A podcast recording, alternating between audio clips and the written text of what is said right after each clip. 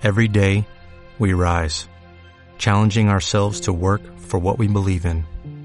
At U.S. Border Patrol, protecting our borders is more than a job, it's a calling. Agents answer the call, working together to keep our country and communities safe. If you're ready for a new mission, join U.S. Border Patrol and go beyond. Learn more at cbp.gov/careers.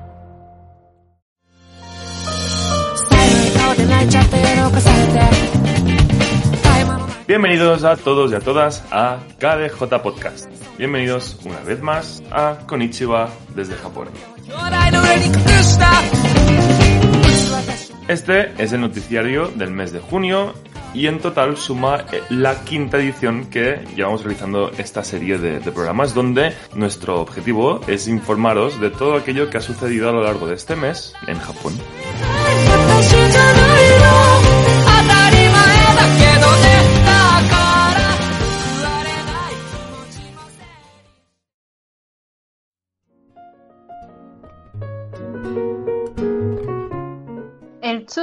O la época de lluvias ya empiezan en Japón, siendo uno de los años en los que más pronto dará comienzo. Si estáis en Japón, llevad paraguas con vosotros. Aparece una luna de color cobre en los cielos de Japón durante un eclipse lunar total. Se plantea iniciar la vacunación en masa en Tokio y Osaka, entre otras ciudades japonesas. Japón se posiciona en el puesto 110 de países más lentos en la vacunación del COVID-19. Solo el 2,1% de la población ha recibido la primera dosis. En la ciudad de Kobe se echan de perder 960 dosis de vacunas de Pfizer por dejarlas a temperatura ambiente durante tres horas. Una de las medidas oficiales de un centro de salud en Ibaraki para la prevención del coronavirus en Japón podría promover la xenofobia al aconsejar no tener contacto con personas extranjeras. Muchos españoles se indignan de que los japoneses puedan venir como turistas sin hacerse PCRs y sin pasar ninguna cuarentena, cuando Japón sigue sin permitir que extranjeros con visas de trabajo o domicilio vuelvan al país japonés. La ciudad de Noto, en la prefectura de Ishikawa, recibe ayudas para paliar la situación del COVID-19 y deciden construir un calamar gigante. El consumo de alcohol en Japón se redujo considerablemente desde que el gobierno declaró que los bares de, de las prefecturas de Tokio, Osaka, Kyoto y Hyogo no podían vender alcohol hasta el 31 de mayo. Según las últimas encuestas, el 80% de los japoneses encuestados están a favor de cancelar las Olimpiadas debido al peligro y a que se priorizará la atención sanitaria a los atletas. Nike saca un anuncio sobre ser mujer en Japón y el poder de que éstas decidan su profesión y su futuro más allá de prejuicios sexistas. Asimismo, la compañía Uniqlo saca también un anuncio en apoyo de la comunidad LGBT. Se han filtrado casi 2 millones de documentos personales usados en una web barra aplicación japonesa destinada a las citas y o matrimonios concertados. La figura política Hashimoto Kotoe hace comentarios misóginos sobre la depresión postparto, aludiendo a que es una excusa para no encargarse de los niños y las tareas del hogar. Un conductor de tren bala japonés es sancionado por dejar los controles para ir al baño. El periodista Kitazumi Yuki, encarcelado en Myanmar, regresa a Japón tras ser liberado. El don Juan japonés que conquistó a unas 4.000 mujeres murió envenenado por su joven esposa. Resident Evil Village tuvo el peor debut de la saga en Japón. Y en cambio, Monster Hunter Rise excede las expectativas de ventas de Capcom. Sin embargo, Shunsuke Kikuchi, compositor de temas musicales míticos de animes como Dragon Ball, Doraemon, Doctor Slump y Kamen Rider, ha fallecido a los 89 años. Y es que seáis unos amantes de los esports, estáis de suerte porque Japón abre su primer local destinado a los jugadores y amantes de este género. Y Andrés Iniesta renueva con el Vissel Kobe de Japón hasta 2023. Venden dos melones por 20.370 euros en Japón. ¡Nani! Mucho.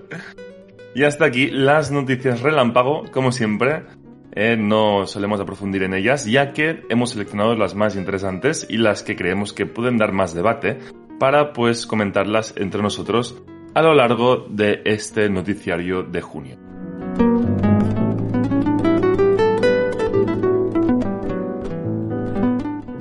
Así pues, arrancamos ahora sí la ronda de noticias centrales, donde esperamos que nos dejéis vuestra opinión en la cajita de comentarios como siempre. Vale, empezamos con la primera noticia que es un poco triste y es que eh, se murió Kentaro Miura, el autor de manga Berserk, a los 54 años.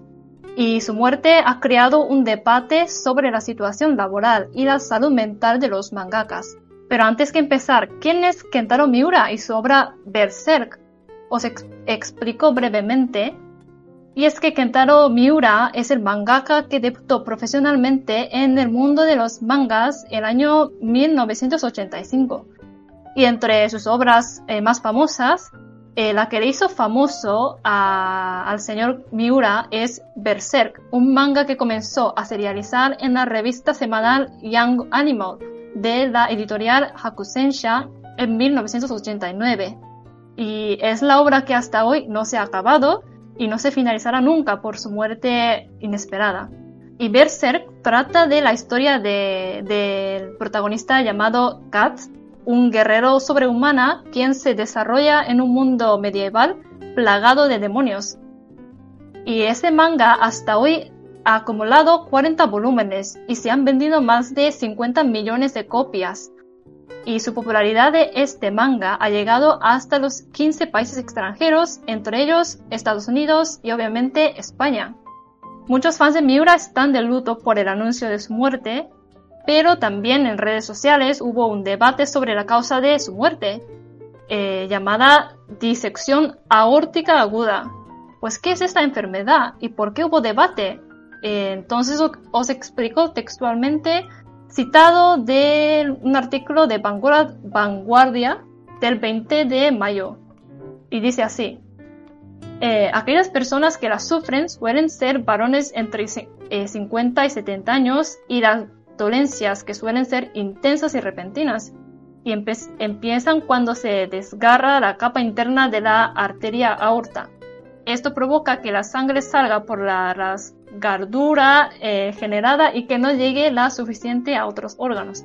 Y además, esta sangre genera una separación entre la capa interna y las capas medias de la arteria aorta, lo que entendemos como disección.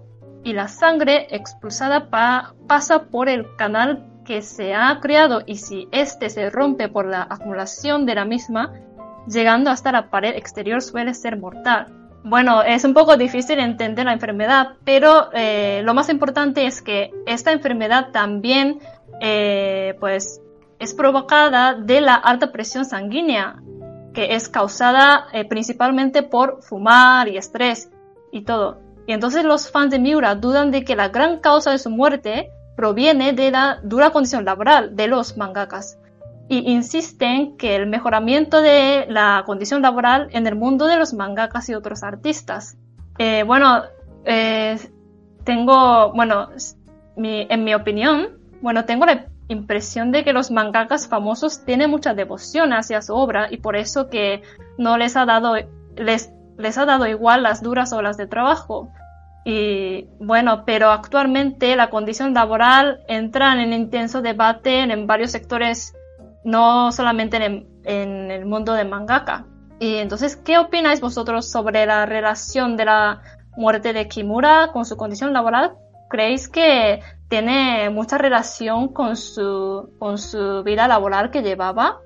En internet estalló esta noticia eh, enormemente, ¿eh? o sea, quiero decir, en Twitter la gente estaba cabreadísima porque me vas a decir tú con 54 años que ocurra algo de esto, pero es que es habitual que los mangakas, a ver, habitual, quiero decir, no es raro que los mangakas mueran a una edad temprana por el estrés. Es que no sé quién fue, eh, también en redes sociales, comentaba los pies de nota de, de Berserk del manga, del autor, eh, relatando su día a día. Y es que no tenía días libres, no tenía descanso ninguno. Decía, he dormido dos horas, tres horas. Este domingo es el primer domingo que tengo libre desde hace seis meses. Es que es increíble el nivel de estrés y ya no solo estrés, de falta de tiempo de ocio y a eso súmale cosas como alcohol o tabaco. Es que no, no normal que pase esto. Os voy a leer cuatro entradas de, su, de sus notas, como tú bien has dicho, eh, dicho que las tengo por aquí anotadas. Y en el 1993 publicó estas tres que dicen así. He tenido 40 de fiebre, pensándolo bien, solo tuve dos días libres este año. Otra dice, en los últimos dos meses he dormido menos de cuatro horas por noche. Y la última dice, cumpliré 27 años en junio, mirando hacia atrás, son 27 años de cómics barra mangas. ¿Es esto lo que quiero? Y por último, en el siguiente año, porque hay muchísimas notas que se han encontrado en, el pie en los pies de páginas, dice así, todos los años lo mismo, tengo que trabajar en Nochebuena y en Año Nuevo, me gustaría celebrarlos alguna vez. Sí, entonces, bueno, estas, estas afirmaciones, ¿no? Estos mensajes que escribió, pues nos dejan claro que sus condiciones, pues a lo mejor no eran las, las, las mejores, ¿no? Para dedicarse a lo que él quería y que obviamente pues estaba eh, sometido en una situación de mucho, mucho estrés y mucho trabajo, ¿no? Que a lo mejor lo han, lo han llevado pues a este, a este punto de, hasta fallecer, ¿no? Por sus condiciones eh, saludables. Una lástima, una lástima porque sí que me da, me da la sensación eh, vi hace un tiempo un reportaje de cómo era la vida de un mangaka, ¿no? Y es que es entregarle toda tu vida a la creación sí, sí, del sí, a la obra. Y muchas veces y muchas veces no te da ni para vivir, a no ser que seas un mangaka y que hayas creado un manga Sí. mucho éxito. Sabemos que en Japón a diario, o ya no a diario, sino anualmente se publican muchísimos mangas, ¿no? Entonces las situaciones para que esos trabajadores pues tengan una, una situación pues digna y puedan vivir pues una vida digna y, y saludable entre comillas pues se hace, hace que sea eh, muy difícil no conseguirlo porque hay mucha oferta y solamente triunfan Mm. los mejores no Sí. entonces visto este punto de vista eh, tenemos con nosotros a Nietzsche quien es una gran fan de los de los mangas ¿Qué tienes, qué tienes de decirnos eh, en base a esta noticia, Nietzsche? Sí, a mí, mm, bueno, a mí siempre me ha gustado bastante. Yo tengo el manga de Berserk, lo tengo en España, tanto, bueno, eh, lo tenía en español lo ve, y también en japonés. Eh, es un manga que, bueno, me parecía una obra de arte, siempre me, me ha gustado mucho esta obra Mm, y de leer esta noticia eh, me, me chocó bastante, porque es eso, es muy joven y además fue de un día para otro. Eh, a ver, es un tema muy complicado porque, como bien comentáis, bueno, pues sí que es verdad que la vida del mangaka es muy duro. No, tienes que dedicar muchas horas, eh, muchas horas, sobre todo para que tu obra destaque, para estar entre los mejores, para llevar una vida digna. Pero también he de decir que, sobre todo en Internet, he escuchado mucha, muchos comentarios de gente que culpaba a las editoriales y yo tampoco quiero defenderlas, pero muchas veces son los propios mangakas que, que quieren esta vida, bueno, quieren esta vida, no quiero decir que ellos no quieran dormir nada ni tener Mm. vida propia, pero ellos, bueno, como ha comentado Saori, que ellos mismos quieren que su obra lleguen a lo máximo, quieren, quieren darle todo lo, lo que se merece, ¿no? Todo el... mm, ¿Cómo explicarlo? O sea, hay que llegar a lo máximo, ¿no? Llegar a lo máximo como Mm. historia, como obra, estar orgullosas de esa obra y Sí, es mucha orgullo. Exacto, entonces para ellos, eh, ellos mismos se machacan. Y, claro, y con esto tampoco quiero echarle la culpa al mismo eh, Miura, porque es un tema muy complicado. Eh, se mezcla todo con un tengo mucho orgullo de mi obra, quiero que sea la mejor. Por otro lado, si no lo hago bien, pues aparte del orgullo, tampoco mi obra va a llegar a más, entonces no, no voy a vivir nunca de esto. Y las editoriales, pues claro, también estarán ahí como, bueno, no sé si presionando o qué, pero eh, que, vamos, un mínimo, ¿no? que, exacto, van a pedir un mínimo, eh, si estás en esta, si vas a publicar, ¿no? Tiene que ser de una cierta calidad, eh, porque eh, si no estás tú, van a venir mil mangakas más a darte, vamos, a darte mil patadas, ¿no? Es, es un tema muy, muy complicado y yo no sé hasta qué punto realmente este, este mangaka murió de estrés o no, pero sí que es verdad que, bueno, es, es la, es la realidad es esta, es, es muy triste. Y yo espero Sí. que, bueno, que poco a poco los mismos eh, mangakas, los mismos japoneses se den cuenta de esta situación y lo intenten cambiar. Eh, no sé cómo, porque esto es muy complicado cambiarlo y no es de un día para otro, pero eh, quizás lo positivo que podemos sacar de esto es que mucha gente se da cuenta, se ha dado más cuenta, ¿no? Es como que han abierto los ojos de estas condiciones y podría ser, podría, a partir de aquí podría venir el cambio eh, a mejor. Entonces, esto es lo único positivo que puedo sacar y esperemos que sea así. Es un tema muy complicado. Sí, exacto. Es que es un, es un conjunto de factores, ¿no? Yo también digo que al final es lo que pasa cuando alguien instaura un modo de trabajo tan explotador por tan poco dinero o condiciones, que es lo que pasó con Osamu Tezuka, que se dice, ¿no? Que es el, que es el dios del manga, pero también inició una, una condición eh, súper eh, bueno, negativa, eh, inadecuada de, de, a modo de trabajo para, los mangakas. Entonces, sí, como dice Nietzsche, sí que hay una parte de culpa quizá de las editoriales por la presión, pero los propios mangakas eh, también tienen ese aspecto de trabajólico a veces, eh, por destacar, y yo también digo una cosa, y es que me hace gracia también que muchas personas decían qué mal las editoriales, tal cual, pero los fans a veces son terribles, ¿eh? Son también horribles. Vamos a ver, cada vez que he visto yo que una que un mangaka ha cogido un hiatus eh, para alguna obra, como pasó con Nana, eh, por ejemplo, que está aún sin, sin acabar, la gente eh, pesadísima, ¿eh? Por redes sociales, acaba, acaba el manga, no nos dejes así, qué vergüenza, que no sé qué, o cuando no les gusta un final, como con, con Isayama, eh, de Shingeki no Kyojin, también atacándolo por redes sociales, eh, también me hace gracia, ¿no? Porque si lo veis mal, no entiendo que seáis los primeros que prácticamente le hacéis bullying a los autores a veces, madre mía. Y, y no sé, rectificadme si, si, si me equivoco, ¿eh? Pero entiendo, o según tengo entendido, los mangakas no tendrían como un sueldo fijo, sino que cobran por la cantidad de páginas que hacen, ¿verdad? Más o menos, ¿no? Creo- sí, creo también por sí. las ventas también se llevan un porcentaje. Sí, sí. Pero, pero me refiero a que necesitan llegar a un mínimo de páginas para tener un mínimo de ingresos. Es decir, necesitan ir a toda pastilla creando páginas. O eso es lo que, lo que, lo que tenía entendido, ¿no? Porque obviamente necesitan ir que- sacando contenido hasta que, hasta que salga el, el tomo, ¿no? En cuestión. Es que también depende un poco de la editorial, porque hay mangas que se publican Sí. semanalmente, otros que son mensuales, entonces depende Sí, también un también nivel de mangaka, ¿no? Sí, la También. popularidad hace mucho. ¿eh? Exacto, exacto. Eh, no es lo mismo, aunque venda, no sé, 5.000 tomos, me lo invento, One Piece y el creador, o sea, el One Piece o- y 5.000 de, no sé, de un manga mucho que acaba de salir hace nada, pues no, no va a ser lo mismo para nada. Es, es un mundo muy competitivo, muy duro, y bueno, en- en- aquí ya hablamos de mangakas, pero realmente esto se puede aplicar tanto a la industria de los videojuegos, a la industria de la animación, eh, Claro. está igual. Sí, todas las que tienen relación. Sí, porque es eh, al final es creación, ¿no? Y la gente que trabaja allí, pues eh, también venden esto de que trabajamos por amor al arte. Eh, y claro, es, es muy complicado, es que aquí entran muchos factores y e- es una pena, es una pena que llegue a esto.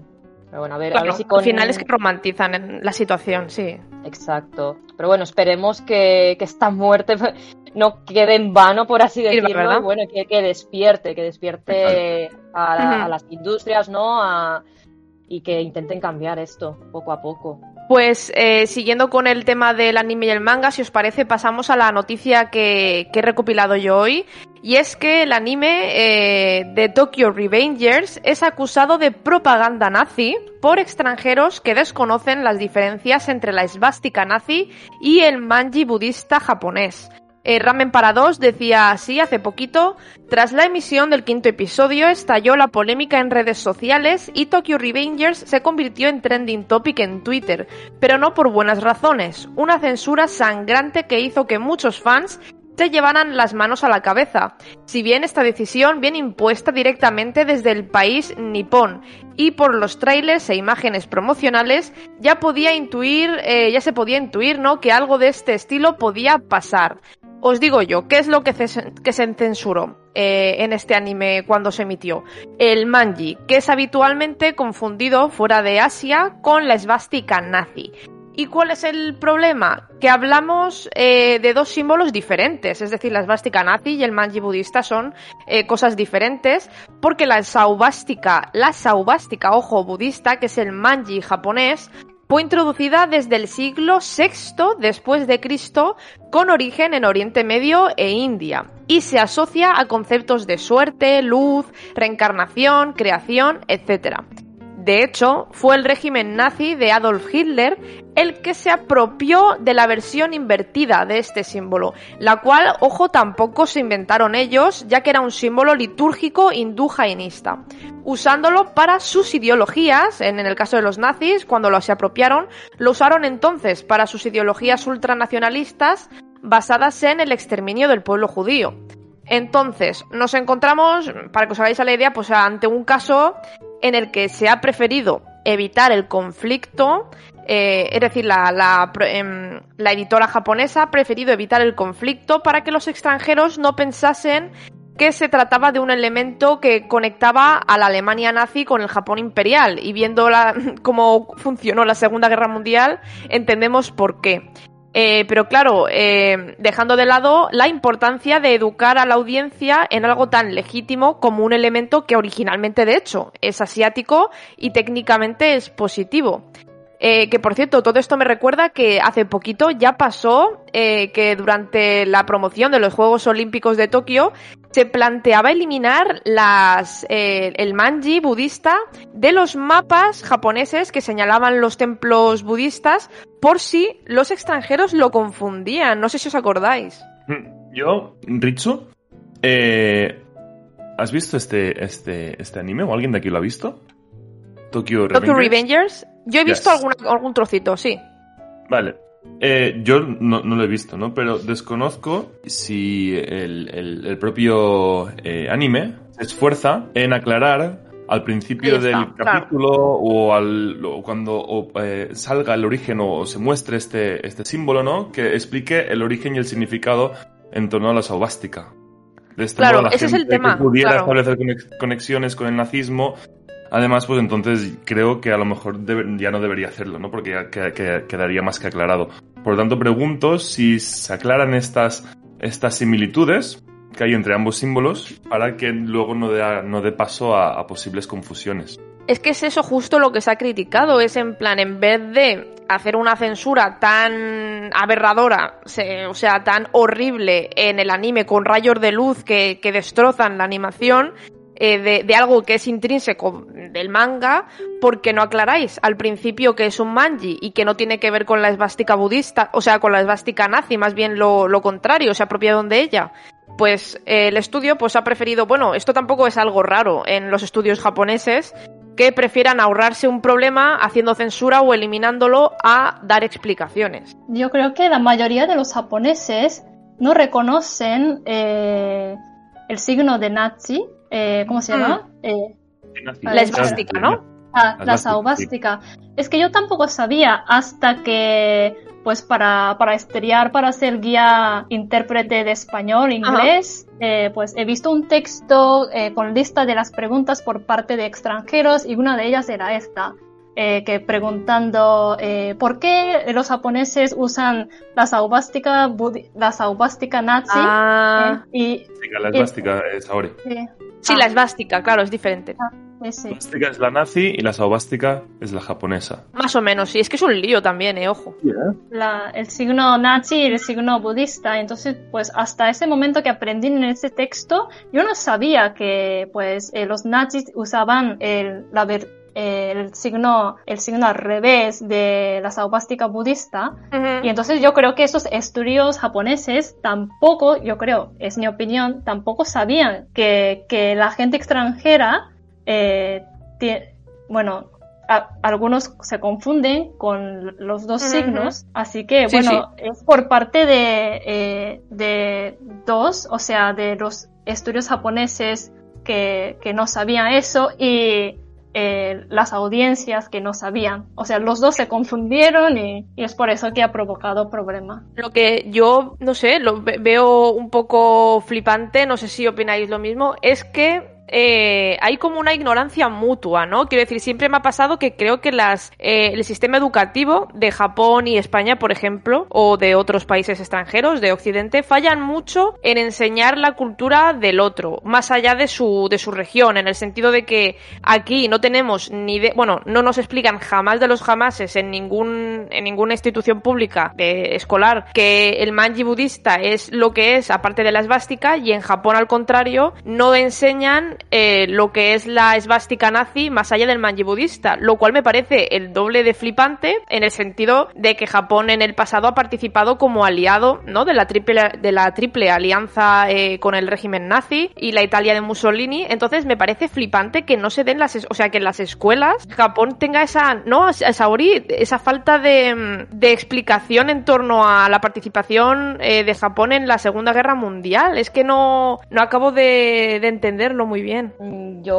opino igual que tú, Ritsu. La verdad es que yo creo que aquí es un problema de por ambas partes eh, de, de, esta ignorancia, ¿no? Es más, yo tampoco, yo hasta no llegar a Japón, ¿no? Y estar aquí no sabía tampoco. Bueno, Claro. vi, claro, vi Mm. el manji, ¿no? Pero que, que yo al principio, no- a ver, por lógica, ¿no? No pensé que tenía nada que ver con la esvástica nazi porque es, es tener también un poco de lógica de no creo que vayan Exacto, a poner un templo en templos budistas la, la esvástica nazi, o sea, no, no pinta nada, ¿no? Entonces, claro, ya por lógica dije, esto no, no me cuadra, y ya lo busqué por mi cuenta y dije, ah, significa esto, y claro. Entonces, eh, no sé, creo, bueno, a lo mejor es, claro, es mi opinión, pero creo que también es tener un poco de sentido común. Caución, ¿eh? Sí. Bueno, claro, que en un anime, pues, claro, como no sabes, ¿no? Pero si viajas a Japón, que mucha gente, ¿no? Pues, como por ejemplo lo que has comentado, las Olimpiadas, que lo querían quitar, eh, no sé, yo como turista es que, mm, no sé, es un poco de tener sentido común, que no van a, no, no tiene No, nada sí, que sí. ver la, la religión con, con esto. Y, y bueno, es, es algo curioso, ¿no? Que nosotros no sepamos esto y por lo contrario, y por el otro lado, ¿no? Los japoneses tampoco lo sepan. Eh, yo creo que, no, bueno, no sé hasta qué punto, bueno, cada país explica su historia, ¿no? Y yo creo que Japón, eh, si estudian, bueno, no lo sé, sobre todo Saori, corrígeme si me equivoco, creo que enseñan más eh, lo- el conflicto, ¿no? Que ha habido más con Asia que, con Europa, o es la sensación que me da. Mm, Bueno, sí, o sea, no se ha explicado todo eh, lo que hizo eh, los militares japoneses a China, Corea del Sur y tal, y pero también aprendimos eh, sobre Segunda Guerra Mundial, la relación con, con este, Alemania, Italia y to- todo esto, y bueno, también aprendimos lo que pasó eh, pues en Alemania eh, bajo el líder Adolf Hitler de aquel entonces, pero bueno, nunca, nunca nos enseñaron que, que pues eh, los nazis usaban este signo, signo, signo S y que, se que ni, ni nos enseñaron que se parece a la saubástica budista y tal. igual que nosotros. Tampoco, al menos eh, donde yo, en el colegio donde yo estudiaba, al menos no. La guerra mundial, eh, básicamente estudiabas lo que pasaba en Europa y sí sabías que Japón había participado y tal, que era como el aliado, pero, pero vaya, tampoco quitando las bombas atómicas de Hiroshima y Nagasaki, no, no se estudiaba nada más de Japón. O sea, realmente lo que hizo Japón en aquel momento, al menos yo nunca lo había estudiado, nunca me lo, me lo explicaron. Claro. Simplemente me Sí que es- explicaron, pues Japón perdió Hmm. por la, porque le tiraron las dos bombas atómicas y ya está, y se quedó. Sí, ¿no? lo Pero típico. no supe nada más. Ah, sí. Oh. Sí. Que- no sé, no sé. nada. Hmm. Lo que sí que es cierto es que a mí lo que me parece curioso es que, a ver, España eh, no se explica lo de Japón, quizá porque España tampoco tenía una. A ver, que yo lo veo mal igualmente, ¿sabes? Pero quiero decir, eh, no tenía una relación directa eh, de contacto con el régimen nazi tan, tan directa, porque sí que hubo ahí relaciones de Franco con, con Hitler, pero Mm. Japón fue, o sea, un, una- un activo principal, ¿no? De esa triple alianza de la Segunda Guerra Mundial. Entonces, que, que un activo tan, tan fijo de la Segunda Guerra Mundial con Europa en, su, en las escuelas no, no den esa parte más allá de Asia, a mí me parece el doble de fuerte. O, o sea, es un vacío de información bastante, bastante grave. Y además es curioso, ¿no? Porque el, el- la esvástica nazi tiene relación con, eh, con el manji budista y que ni siquiera lo... Es que no sé, no, no acabo de pillarlo. También quizás por la época... La edad que tiene Saori también ha cambiado un poquito ahora, la verdad es que no lo sé. Mm, puede ser. Mm. Es un tema muy complicado y al final cada país va a explicar su historia, ¿no? Lo que le Sí, sí, sí, interesa. sí, que- sí. y no solo lo digo por. Japón, también lo digo por España y por el resto de países. Al final cada uno explica lo suyo, lo poderoso que es su propio país, ¿no? Un poco. Es, es compli- es otro tema muy complicado. Habla- solo hablamos de temas complicados aquí. Sí, ¿eh? no es verdad que en España con el franquismo tela también, sí, sí. Para, para dar eh, franquismo en clase, ¿verdad? De Alexei Nietzsche, no sé si vosotros os habrá pasado, pero aquí en España, Saori, eh, cuando tocamos el tema de la guerra civil y el franquismo, depende mucho del profesor y del libro que te toque, que cambia mucho la situación. Uf, sí, sí, sí. Esto es como el periódico. Depende de dónde lo leas, la noticia Sí. le, le da la Ah, vuelta y Te dices. influencian, sí, sí. Es muy complicado. Y, volvemos con otra noticia muy complicada también y muy, muy triste que ha habido mucho bombo en Japón en las últimas semanas que dice así, Wishma Rathnayake, una chica inmigrante de Sri Lanka, falleció en el centro de detención de extranjeros de Nagoya y su familia llegó este mes de mayo a Japón en busca de explicaciones. Eh, como he comentado, esta es una noticia un poco larga de hace ya desde el año pasado que ocurrió, pero os voy a hacer un pequeño resumen de, qué ocurrió, qué ocurrió con esta chica inmigrante. Wishma eh, Rathnayake llegó a Japón en el año 2017 con su visado de estudiante.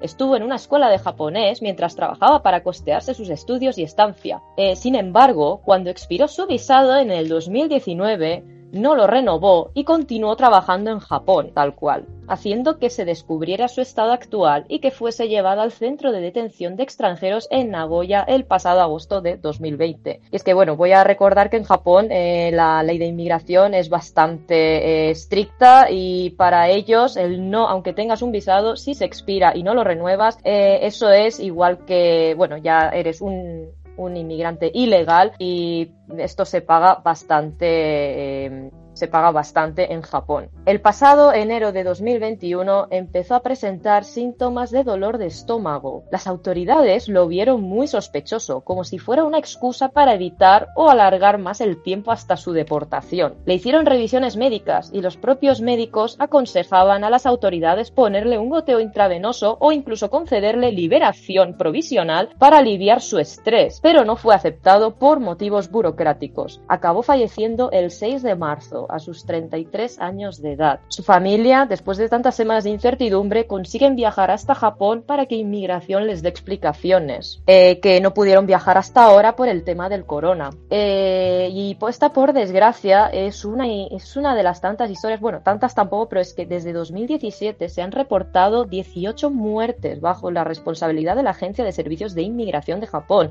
Y esto eh, ha creado una, una, alarma social de en qué, a qué punto, ¿no? Sí. A, en qué condiciones tienen, ¿no? Encerrados o encarcelados, detenidos a, a, aquellos inmigrantes ilegales en Japón. Y bueno, es que es una noticia, la verdad, muy, muy triste porque eh, sí, yo puedo entender esto. Es, aquí voy a entrar un poco en mi opinión personal, además como extranjera eh, viviendo en Japón. Eh, yo entiendo las normas de aquí de Japón y que, bueno, no solo en Japón, o sea, ir a un país, ¿no? Sin papeles, ¿no? Sin tu visado en re reglamentario. Yo entiendo que esto es, es, es, ile bueno, es ilegal, es un, eh, es una gran falta, ¿no? Pero aquí estamos hablando de una chica que simplemente era estudiante. Eh, me imagino mm, que sería la típica chica que que hay bastantes casos como ella, de sobre todo gente proveniente de la India, de Vietnam, Filipinas, Mm. de China, que vienen aquí Sí. a Japón pensando que van a tener una mejor oportunidad, que aquellas agencias ¿no? que hacen de intermediarios les prometen el oro, diciendo en Japón eh, vas a trabajar de arubaito, ¿no? Una, un trabajo de jornada Sí. Media, con eso te dará de sobras para pagarte tus estudios y tu vida y la realidad para nada es así. Japón es un país muy caro, eh, los estudios de japonés son muy caros, necesitas trabajar muchísimas horas. Yo me imagino que esta chica Mm. pues iría un poco engañada, eh, vio que no, que se le acababa el visado, no tendría suficiente dinero para eh, alargar el visado porque necesitas demostrar que tienes cierto dinero. Y, y, me imagino que no querría volver a su país en esas condiciones de que quizás a lo mejor pues tendría una gran deuda porque no lo acabó de pagar todo, eh, incluso ese sentimiento no de, de haber perdido, como haber perdido, fracasado por ir a un país y no al final no, no haber tenido no lo que le prometieron o lo que o lo, sus, que sus expectativas no eran lo que fueran y, y que solo por bueno por no poder eh, no, no, poder renovar su visado que llegara al punto que le detuviesen y, y muriese no por que, que, tampoco era una enfermedad grave, que si hubiese sido tratada a tiempo estaría con vida aún a día de hoy. Exacto. Pero, eh, nos ¿Tan grave, es? ¿Tan, grave, ¿Tan grave es quedarte como inmigrante ilegal en Japón? ¿Por qué no te deportan y ya está? ¿Y te, prohíbe, te prohíben la, la entrada? O, o, o, no sé, no, no, no sé cómo sí, funciona. Es, sí, el caso es que, bueno, ellos te detienen cuando saben que eres ilegal y es lo que pasó a esta chica. Eh, están allí en el centro de detención, ¿no? De extranjeros. Y entonces estudian el caso, claro, no, no te pueden deportar de un día para otro. Eh, tienen que estudiar el caso de a saber lo que ha hecho, si aparte de trabajar ha hecho otras cosas para ver, para mm, contar el, el, nivel no de, penal, de penalización, ¿no? Por así sí. decirlo, de hasta qué punto. Qué nivel de gravedad, ¿no? De, de, del tema, ¿no? Exacto. Entonces tienen que estudiar el caso y luego también tienen que preguntar a la chica si quieren que le. O sea, esto es un poco absurdo. Yo también cuando lo leí me sorprendí eh, viendo la noticia, pero es que en inmigración te preguntan si quieres que te deporten o no. Que esto parece un poco absurdo. Lógicamente te van a deportar, pero mmm, supongo que dependiendo del caso habrá gente. Claro, si no quieres que te deporten, entonces es cuando te meterán en la cárcel japonesa. Y es que hay muchos, mucha gente de ciertos países que prefieren pasar la, prefieren meterse en la cárcel de Japón que no volver a su país deportados. Entonces, claro. es, es, un tema muy complicado porque me imagino que volver a su país eh, significa mm. Mmm, peores condiciones, eh, a lo mejor por haber, por, como te han deportado a un país, quizás te penalizan en tu propio país y en cambio, pues hay ciertos países, no sé en el caso de Japón, la verdad, pero quizás la cárcel de Japón no es tan, tan grave como volver a tu país. Entonces, bueno, hay, un, hay mucha, hay mucha burocracia de por medio, yo tampoco sé hasta qué punto, no sé cuánto tiempo lleva la deportación, pero bueno, el caso, este es el caso que me parece un poco absurdo, ¿no? Que, Claro. Que, sí. se quejara tanto, ¿no? De, bueno, que hasta el médico, ¿no? Le recomendara inmigración a las autoridades de, oye, esta chica, sí. eh, a, aunque sea unos días, pero dejarla entrar a un hospital y pues al final, eh, claro, eh, con el tema burocrático de qué hacemos, la dejamos, ¿no? Porque es ilegal y claro, y no, pues claro. por eso eh, en el tiempo que han tardado en decidirlo, pues murió. Entonces. Eh, sí, a mí siempre me da la sensación de que la burocracia japonesa es un poquito frívola con muchas cosas. Eh, hablábamos, ¿te acuerdas, Nietzsche, en la entrevista de con Sachi Ishikawa, de que cuando una mujer japonesa denunciaba a la policía eh, un acoso sexual, eh, le hacían muchas veces en el formulario eh, indicar cómo se lo hicieron, dónde, cuándo, rodeada de, de, de hombres. O sea, poca empatía, poco sentido de la lógica, ¿no? Sí. Con las, eh, con la, bueno, lo de esta chica también me recuerda que eh, a veces las detienen a las chicas jóvenes porque piensan que son parte de, del tráfico sexual. Y si piensan eso, eh, se dice varias veces, se ha dicho, ¿no? Que, que te pueden llegar a tratar un poquito mal si piensan que puede ser eh, ejercer la prostitución. Entonces, pues, es que es un tema que, que, que duele, ¿no? Saber que, que, ocurra esto en Japón a veces. Sí, es muy complicado. Sí, y yo, sí. Yo creo eso de que la chica, vale, sí, ha cometido una legalidad, que la tienen que deportar, pues que la deporten. O sea, yo en ese sentido no tengo ningún problema, pero hasta este punto de dejarla, pues que la, la, han, la han dejado morir. Los, los sí, sí, sí, sí. Una atención médica mínima. Claro, porque Sí, aunque lo que hizo ella es ilegal, pero ella Exacto, tiene dignidad debe y ser derecho. tan grave como para no atenderla, Exacto. digo yo, Sauri. Claro, tiene derecho de recibir tratamiento médico y además, bueno, lo que quiero decir es que Japón es una sociedad ya envejecida y en un futuro tenemos que contar justo, justo, con justo. los extranjeros y pero entonces tenemos que aprender a convivir con ellos, pero lo que estamos haciendo es al revés, estamos tratando mal a esos eh, la gente extranjera que tiene tenía sueño de trabajar en Japón y tal, pues entonces, mm, pues eh, por este acontecimiento, pues ya cada vez más extranjeros ya no querrán venir a Japón para trabajar y bueno, esto mm, empeora el futuro de Japón también. A raíz de lo que tú dices, yo hablo con gente que le gustaría vivir a Japón, le gustaría... Y cuando les pregunto, ¿te gustaría para toda la vida o por un tiempo? Me dicen siempre, no, por un tiempo, porque en Japón no aguantaría, ¿no? Por sus leyes, por sus condiciones, ¿no? Por cómo a veces pueden llegar a tratar a los extranjeros, ¿no? Claro. Y ahora que dices esto, es que tiene, tiene lógica, tiene lógica que la, que la gente, pues,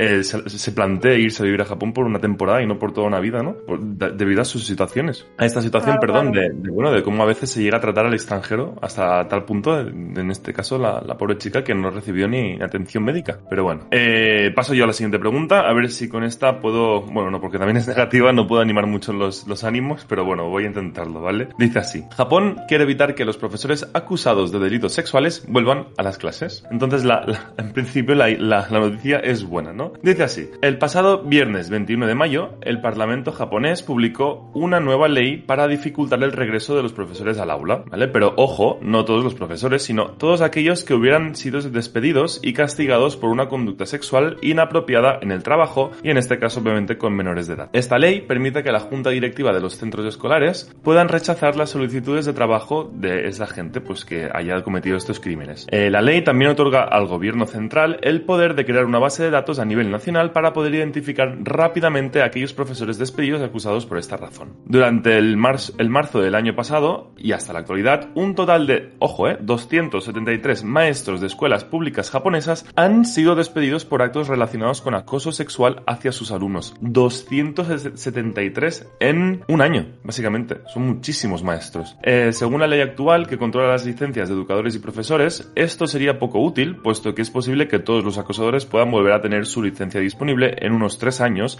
después de su despido por conducta sexual inapropiada. Os voy a comentar un caso que leí el otro día y es que se descubrió que un profesor había acusado, acosado perdón, sexualmente a sus estudiantes después de haber sido contratado por una escuela municipal. Eh, ¿Cómo fue posible? Pues que el hombre nunca llegó a revelar sus delitos históricos y, por ejemplo, aquí, cuando tú quieres trabajar con menores de edad en España, sí o sí te van a pedir el- entre muchas cosas, el certificado de delitos sexuales. Esto sí, sí o sí es obligatorio, ¿no? Porque es un archivo que se descarga desde la sede nacional de, de- de- de trabajo, bueno, desde el SEPE creo que es, y bueno, pues te, te sale tu historial eh, de, de delitos, en el caso de que sean delitos de- relacionados con, con acoso sexual, con menores, y si das positivo, pues obviamente no vas a poder trabajar en tu vida en una escuela con menores, ¿no?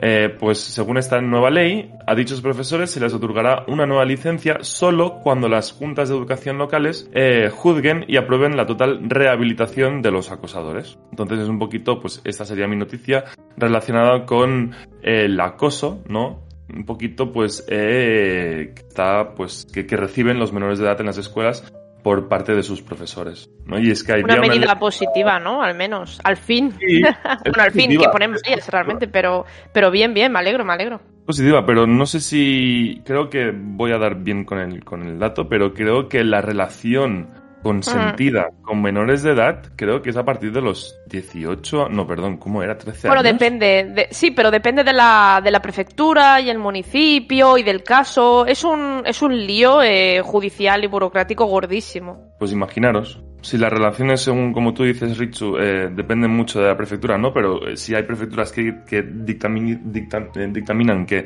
tú puedes tener relaciones con, una, con un menor o con una menor eh, que tenga de 13 años en arriba, pues eh, deja mucho que desear esto, ¿no? Porque da, da lugar a, a- a que eso. Al final solo protege a los niños de la escuela, ¿no? No de los institutos ni las preparatorias. Eh.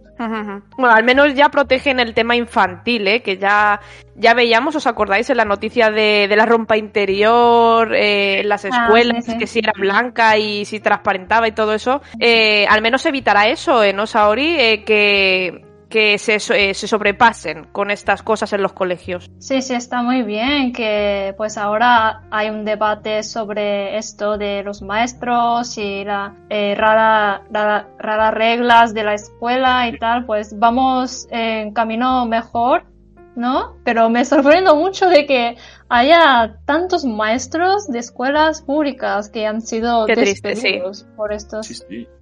Bueno, entonces Sí, en España se ha Tiene- parecido, sí. Quizá, Sí, sí, sí, bueno, es importante también cambiar la ley eh, de tratamiento a los maestros, pero también quizá pues la sociedad en sí también tiene que hacer algo con Exactamente, exactamente.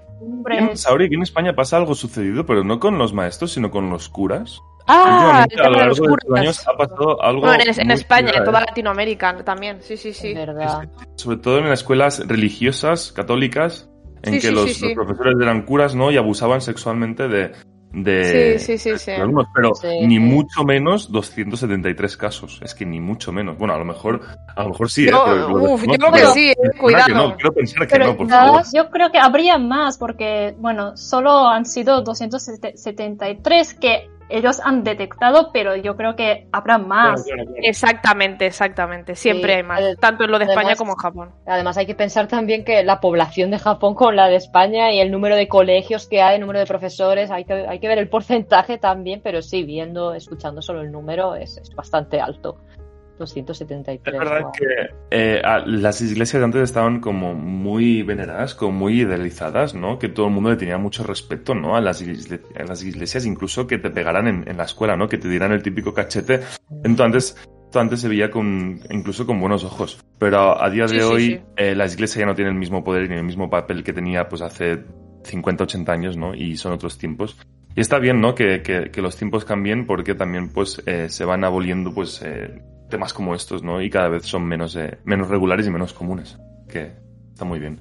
Para, que veas eh, con respecto al dato que decía Alexa que no sabía cuántos datos habrían en España con el tema de las órdenes religiosas. O sea, eh, los admitidos, ojo, los admitidos eh, por la iglesia, ¿vale? Eh, que no es el total real, eh, son eh, 126 casos de abusos en España admitidos, pero eso de organizaciones religiosas, pero ascienden de entre 126 a 500 que se barajan por parte de estas instituciones.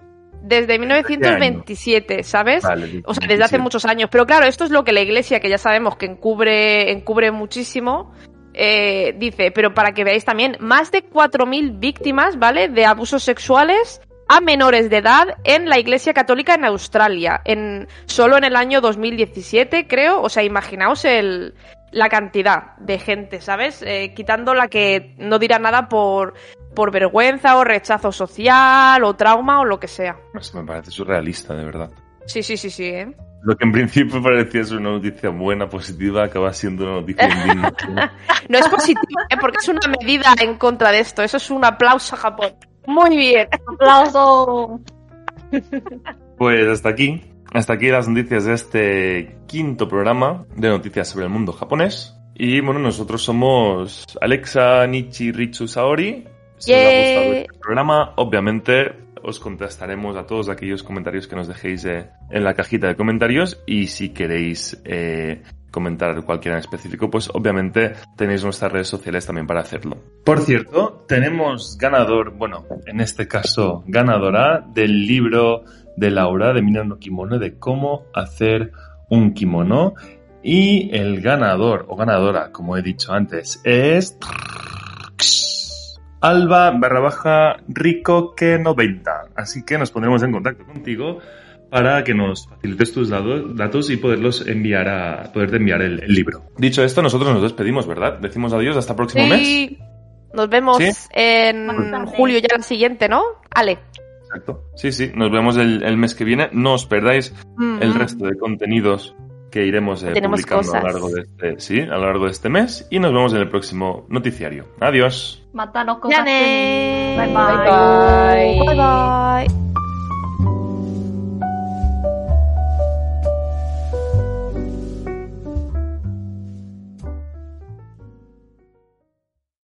Como nuevo cliente de Western Union, puedes disfrutar de una tarifa de envío de 0 dólares en tu primera transferencia internacional de dinero en línea. Envía dinero a los tuyos en casa de manera rápida, fácil y conveniente. Visita westernunion.com o descarga nuestra app hoy mismo y tu primera tarifa de envío corre por nuestra cuenta. Aplican ganancias por cambio de moneda. No disponible para tarjetas de crédito y envíos a Cuba. Servicios proporcionados por Western Union Financial Services Inc. NMLS 906983 o Western Union International Services LLS NMLS 906985.